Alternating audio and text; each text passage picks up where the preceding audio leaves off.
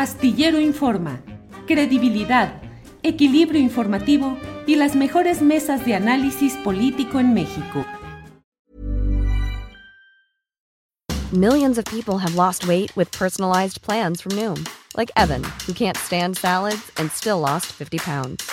Salads generally for most people are the easy button, right? For me, that wasn't an option. I never really was a salad guy. That's just not who I am. But Noom worked for me. Get your personalized plan today at Noom.com. Real Noom user compensated to provide their story. In four weeks, the typical Noom user can expect to lose one to two pounds per week. Individual results may vary. Hey, it's Ryan Reynolds, and I'm here with Keith, co star of my upcoming film, If, only in theaters, May 17th. Do you want to tell people the big news?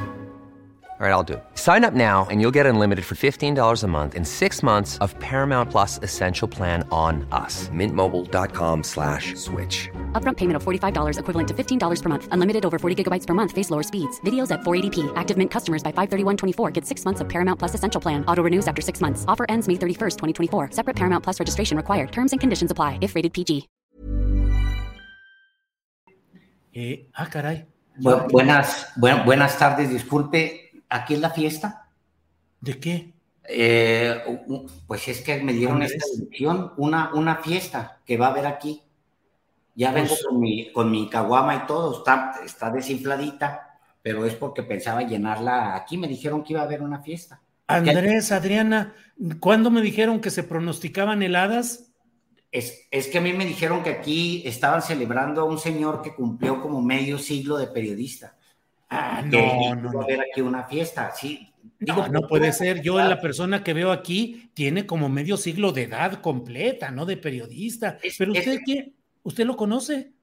Pues tengo, tengo algunas noticias de él, algunas noticias se me han dado de, de él, nomás que sí tengo curiosidad, yo tan joven, Ajá. este, de, de saber cómo se ve a alguien que tiene 50 años de de periodista. ¿Usted por cuántos eso- años tiene Eh, no, no, pues yo no rebaso los 30, con, con mucho respeto. de periodista? No, no señor, de, de, de, de- de- de así como me ve. Oiga, ¿qué anda usted haciendo aquí, Alejandro Páez Varela? Digo, ¿no ve usted que estoy yo aquí? Eh, ¿No sabe usted el sacón de onda que me da cuando ya estoy, bueno, sí, como no, y nos vemos, bla, bla, bla? Dije, ¿qué, qué, qué, qué? Dije, estos de los periodistas ya están invadiendo aquí el programa de Astillero Informa y ya entraron así. Dije, bueno, se brincó la, la imagen al siguiente programa, o qué onda, Alejandro querido, qué sorpresa. Oiga. Le, le pedí a, a nuestra compañera y amiga Adriana Buentello que me permitiera estar un, un minuto nada más, porque en realidad sí tengo muchas dudas de, de qué es lo que se siente llegar a 50 años de periodista y 25 de astillero, o sea, de dos veces periodista. ¿Qué se Sí. siente?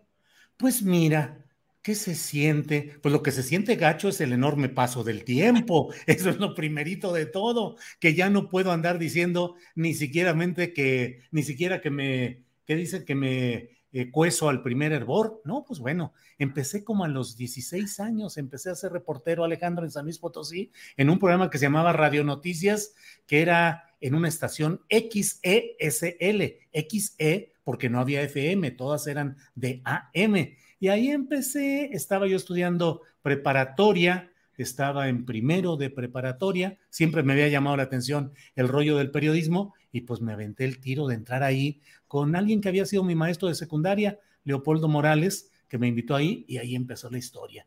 Y jamás Oiga. me imaginé yo que me iba a echar todo este tiempo, Alejandro. Y no, no había, bueno, había radios como los que, los que, el que tiene usted detrás, ese, ese eran los radios más comunes. Es de mis tiempos. Ese es de sus tiempos. Pero no había computadoras, no habían aparecido No. las computadoras. No, no, no, pues absolutamente nada. Fíjate que en una ocasión me enviaron del periódico El Heraldo, cuando ya era yo reportero, eh, a los 23, 24 años, me enviaron a hacer una entrevista a Juan Gabriel y se la hice, pero con una, con, con una grabadora que medía como 40 centímetros de altura, este, como 12 de ancho, y la cargaba uno con su correa y conectarla y el micrófono y todo el rollo, era, era increíble. Y bueno, Alejandro, como reporteros, pues cuando transmitimos desde el teléfono aquí diciéndole, aquí eh, Hiroshima, eh, en la cima, no, no, no, Hiroshima. Y al otro día leías en el periódico que salía impreso este, En la en la cima. China, en la, China, y se acabó. Pues era, era, la prehistoria que a veces ya no entendemos. Oiga, a ver, a mí me queda una laguna, porque usted literalmente nace en la laguna y tengo esa laguna entre San Luis Potosí y su barrio, porque yo entiendo que usted viene de un barrio bravo de Torreón, así como mi barrio bravo de Ciudad Juárez, barrios pelones llenos de, de pachucos y, este, y de mucho polvo. Usted nace en Torreón.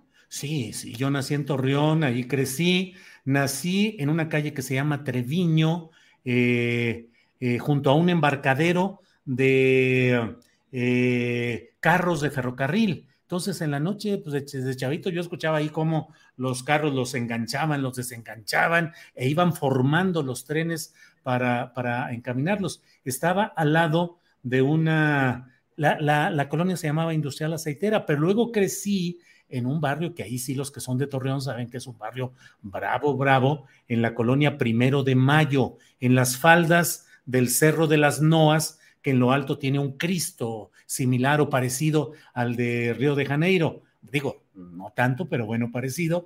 Este, entonces ahí crecí que era barrio bravo, era pura raza, que nomás de repente gritaban aguas, viene la poli, la policía montada, porque además no entraban los vehículos de tan, era puro polvo y pura piedra y puro todo eso, y a correr medio mundo porque era pues eh, tierra difícil en la que yo crecí. Me salvé por el periodismo, Alejandro Páez, de otras historias, yo creo que más oscuras y más complicadas. Lo rescata el periodismo. Bueno, usted se va a un barrio bravo en, en, San Luis, también brinca de un barrio bravo a un barrio este, igual bravo, pues eran, era, era eso o era eso, así se, le planteó a uno. ¿Y, entonces, ¿Y cómo lo salva usted el periodismo? Fíjate que me salvó el periodismo porque en realidad yo buscaba una vía para expresar mis inquietudes, mis puntos de vista, y no los encontraba y la verdad es que pues en Torreón, digamos que la sangre, decían a veces, la sangre llama, y en la sangre mía en Torreón había mucha gente que andaba metida en cosas de toda índole, como es aquella parte del norte, Alejandro, en la que muchísima gente, pues esa era la, la actividad y era lo que se dedicaba. Y bueno, pues si yo me hubiera quedado ahí en Torreón, creo que hubiera me hubiera acercado a ese tipo de cosas. Luego nos fuimos a San Luis Potosí porque mi padre era ferrocarrilero y nos llevó allá, pero ahí pues también viví en Barrio Bravo, en el barrio de San Miguelito, en la calle Lanzagorta. Había tres cantinas en la pura cuadra en la que yo vivía. En una esquina, La Peña.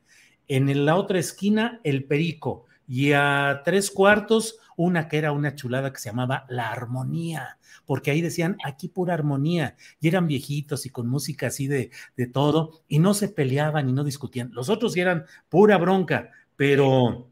Y bueno, fui creciendo, estudié derecho, tuve una vida intensa en la política universitaria, eh, estuve a punto de ser agente del Ministerio Público, por eso digo que el periodismo me salvó, porque imagínate que hubiera terminado yo con mi fusca de un lado y dedicado a menesteres de quién sabe qué índole. No, no, lo, no lo veo de fusca usted, fíjese, no lo veo. Eh, bueno, pues sí, pero imagínese, agente del Ministerio Público Federal, que era lo que estaba encaminado a lo que yo podía haber sido saliendo de la Escuela de Derecho de la Facultad de Derecho de San Luis Potosí, y en la espera de que se resolviera ese asunto, se abrió por circunstancias una plaza en el Heraldo de San Luis Potosí, que no tiene nada que ver con el Heraldo de México, y me dijeron, ¿por qué no le entras? Y dije, bueno, mientras se resuelve lo otro, pues le entro aquí a este asunto, y ¿qué cree? Ahí me quedé.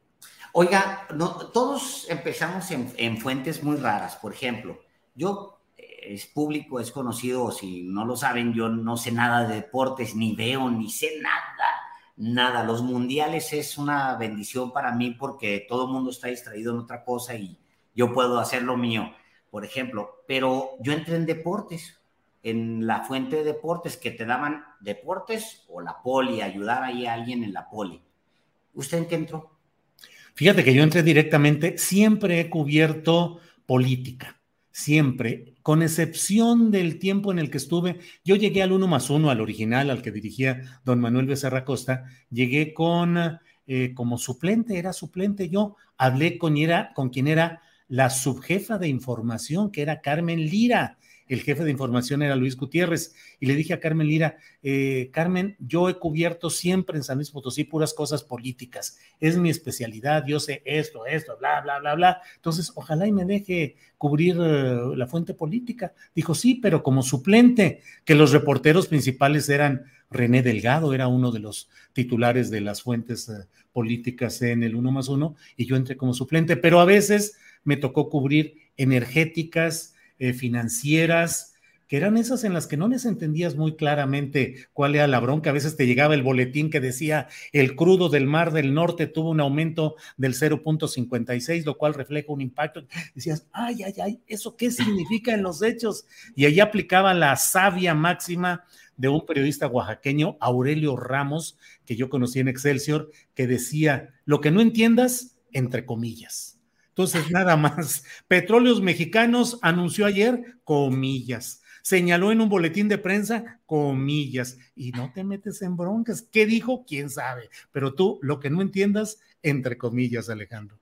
No quiero abusar de, de su tiempo. Mire, hablé con, con su hijo. Even on a budget, quality is non-negotiable. That's why Quince is the place to score high-end essentials at 50 to 80% less than similar brands. Get your hands on buttery soft cashmere sweaters from just 60 bucks, Italian leather jackets, and so much more.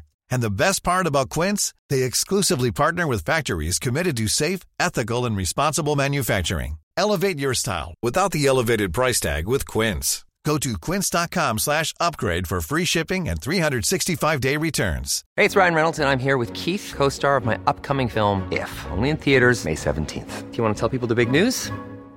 All right, I'll do it. Sign up now and you'll get unlimited for $15 a month in six months of Paramount Plus Essential Plan on us. Mintmobile.com slash switch. Upfront payment of $45 equivalent to $15 per month. Unlimited over 40 gigabytes per month. Face lower speeds. Videos at 480p. Active Mint customers by 531.24 get six months of Paramount Plus Essential Plan. Auto renews after six months. Offer ends May 31st, 2024. Separate Paramount Plus registration required. Terms and conditions apply if rated PG.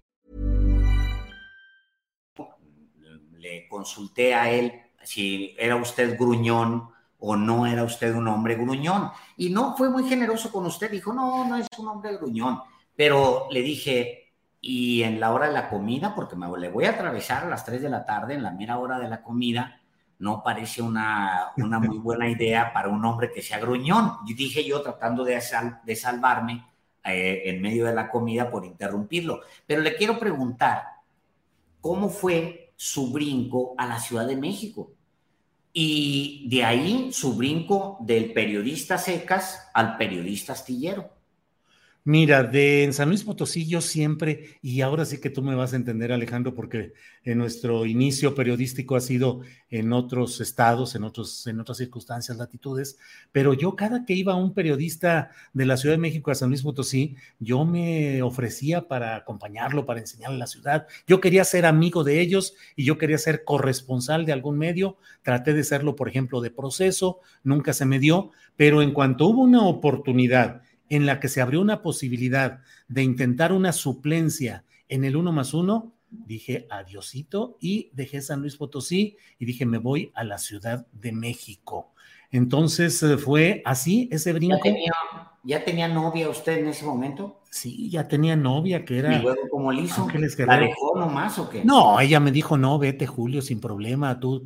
No, no, no, platicamos, digo, platiqué. Yo siempre he sido muy cuidadoso de la información, muy todo. Entonces, hasta que estaba todo definido, le dije, oye, eh, tengo esta oportunidad, hay una chance en la Ciudad de México para irme, eh, voy, a, voy a hacer esto y voy a estar viniendo aquí a la ciudad de San Luis y vamos a seguir en contacto y todo, pero eh, ya tengo todo arreglado y me voy a ir a la Ciudad de México. Estamos hablando de, de su esposa, de su esposa sí, de Sí, de Ángeles, sí, sí, de Entonces, Ángeles. se agarró usted sus chivas eh, y vámonos a la Ciudad de México. Sí. Y ella se quedó allá. Ella se quedó allá y a los 10 días ya estaba de regreso yo en la ciudad de San Luis Potosí, porque a Carmen Lira, mi jefa, que fue quien me abrió las puertas y que fue pues mi, mi compañera como jefa, no, no, no en igualdad de circunstancias, sino ya como jefa, pues siempre me ayudó en muchas cosas. Y le dije, eh, jefa, eh, tengo novia en San Luis Potosí y quiero desde luego conservar el noviazgo.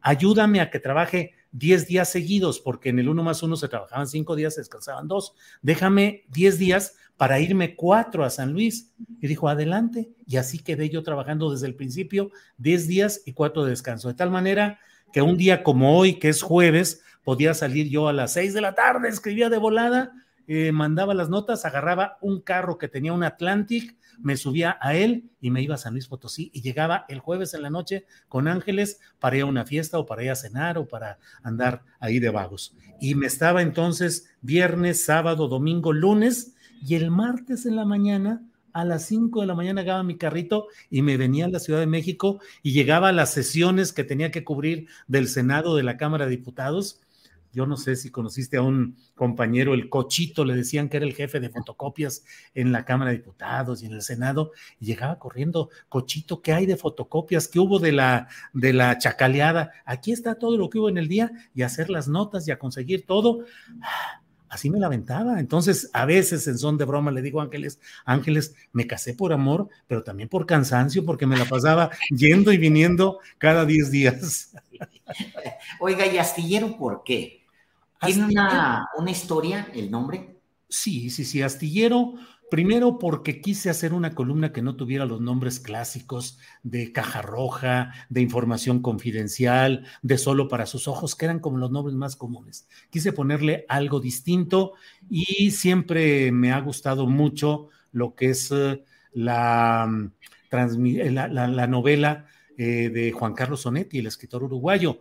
Y cuando yo escribí Astillero hace 25 años, me pareció que México era como el astillero que se relataba ahí. Es decir, el astillero es la historia de una ciudad, una población que creció al amparo de un astillero que se fue, fue decayendo, se acabó, pero los que se quedaron seguían jugando a aparentar, a simular que todo seguía eh, igual. Entonces, el que había sido el gerente técnico y el que había sido el gerente eh, de contabilidad, entraban con su manojo de llaves cuando ya no había nada más que papeles eh, eh, remojados por la lluvia, eh, sin vidrio las puertas, pero abrían las puertas con todo cuidado, se sentaban y decían, señor gerente técnico, tenemos una solicitud de Tampico en México para hacer un presupuesto sobre esto y esto otro. Ah, caray, no tengo el suficiente personal, pero lo vamos a considerar. Eso era México, creía yo hace 25 años. Creo que se ha ido confirmando y por eso le puse Astillero, que en el fondo también es eh,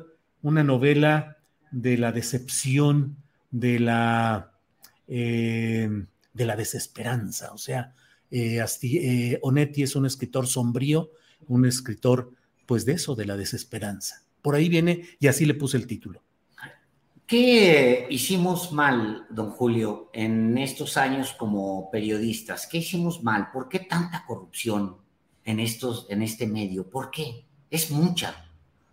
Pues, pues digo, por nuestra cercanía tan directa con el poder, Alejandro Páez, el poder, el poder corruptor en todos los ámbitos. Nosotros conocemos el periodismo político, pero lo mismo en el periodismo económico, en el de la farándula, es decir, en el de espectáculos, eh, en el deportivo, en todo el poder, nuestra cercanía con el poder no nos ha permitido tener eh, los códigos de ética y los salarios y las condiciones de supervivencia que nos permitan mantenernos a distancia.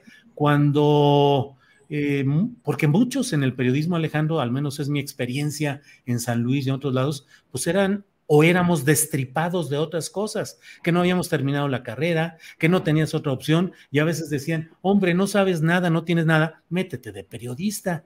Y los periodistas a veces ahí teníamos nuestro primer contacto fuerte con el poder, la invitación al desayuno, la invitación a la comida, a la copa, a la relación con el poder y muchas veces, muchas, muchas veces la cercanía con el dinero fácil y con esas formas de corrupción.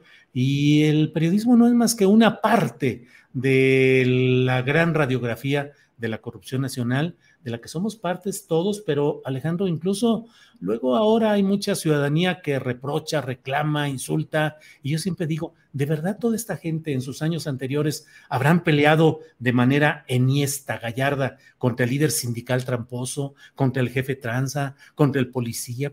Creo que no, creo que todos vivimos y sobrevivimos adaptándonos a ese modelo de corrupción. Es decir, eh, somos un sector muy visible, pero muchos sectores igualmente estuvieron corrompidos y estuvieron podridos y bueno, a nosotros nos toca, pues sí, ser muy visibles. ¿Ese es lo que plantea don Julio?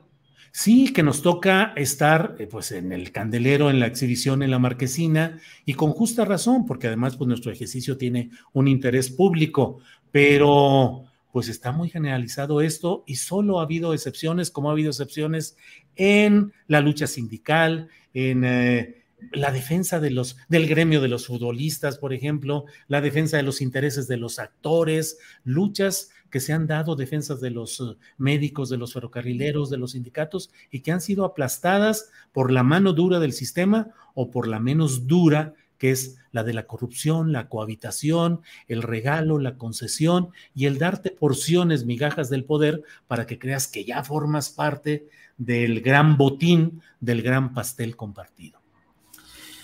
¿Tiene futuro nuestro, nuestro oficio? Sí, un futuro necesario y un futuro que creo que después de este golpeteo necesario que se está viviendo contra toda una estructura de poder y de corrupción, creo que el ser humano necesita la comunicación plena, confiable, crítica, honesta y necesita tener contexto de lo que sucede. No nos podemos ir solamente con lo inmediato, con lo fácil, con la interpretación simplona. El oficio del periodismo creo que cada vez es más necesario y cada vez va a ir sobreviviendo con diferentes modalidades, adaptándose a lo tecnológico, a las nuevas realidades políticas, pero creo que ahí va a ir caminando. Bueno, usted sí tiene futuro porque usted pues ha, ido siempre adelante. Eh, pues usted fue youtuber antes que nadie, fue, tuvo sus columnas astilladas antes que nadie, este, y entonces si quiero decir que de la radio esa que tiene usted allá atrás a estar ahorita conectados aquí en internet, pues si hay un, digamos que si hay una cierta garantía de futuro. Le, le dejo un abrazo muy fuerte y discúlpeme que, que le haya interrumpido en su, en su programación. Qué sorpresota, qué sacó. Un abrazo, ya sabe, con mucho cariño y siempre con mucho reconocimiento. Gracias. Eh, le, le abrazo con sinceridad. Gracias, gracias Alejandro. Un abrazo, sabes la estima, la estima que te tengo también. Y bueno, muy amable, gracias. Abrazo grande, muchas gracias. Hasta luego. Hasta luego. Bien. When you make decisions for your company, you look for the no-brainers. And if you have a lot of mailing to do, stamps.com is the ultimate no-brainer. It streamlines your processes to make your business more efficient, which makes you less busy. Mail checks, invoices, legal documents, and everything you need to keep your business running with Stamps.com. Seamlessly connect with every major marketplace and shopping cart. Schedule package pickups and see your cheapest and fastest shipping options from different carriers. With rates up to 89% off USPS and UPS rates. And with the Stamps.com mobile app, you can take care of mailing and shipping wherever you are. Make the same no-brainer decision as over 1 million other businesses with stamps.com. Sign up with code program for a 4-week trial plus free postage and a free digital scale. No long-term commitments or contracts. That's stamps.com. Code program. ¿No se merece tu familia lo mejor? Entonces, ¿por qué no los mejores huevos? Ahora, Egglands Best están disponibles en deliciosas opciones. Huevos clásicos, de gallina libre de jaula y orgánicos de Egglands, que ofrecen un sabor más delicioso y fresco de granja que le encantará a tu familia. En comparación con los huevos ordinarios, Egglands Best contiene la mejor nutrición como 6 veces más vitamina D, 10 veces más vitamina E y el doble de omega 3 y B12. Solo Egglands Best. Mejor sabor, mejor nutrición, mejores huevos. Visita egglandsbest.com para más información. Para que te enteres del próximo noticiero, suscríbete y dale follow en Apple, Spotify, Amazon Music, Google o donde sea que escuches podcast. Te invitamos a visitar nuestra página julioastillero.com.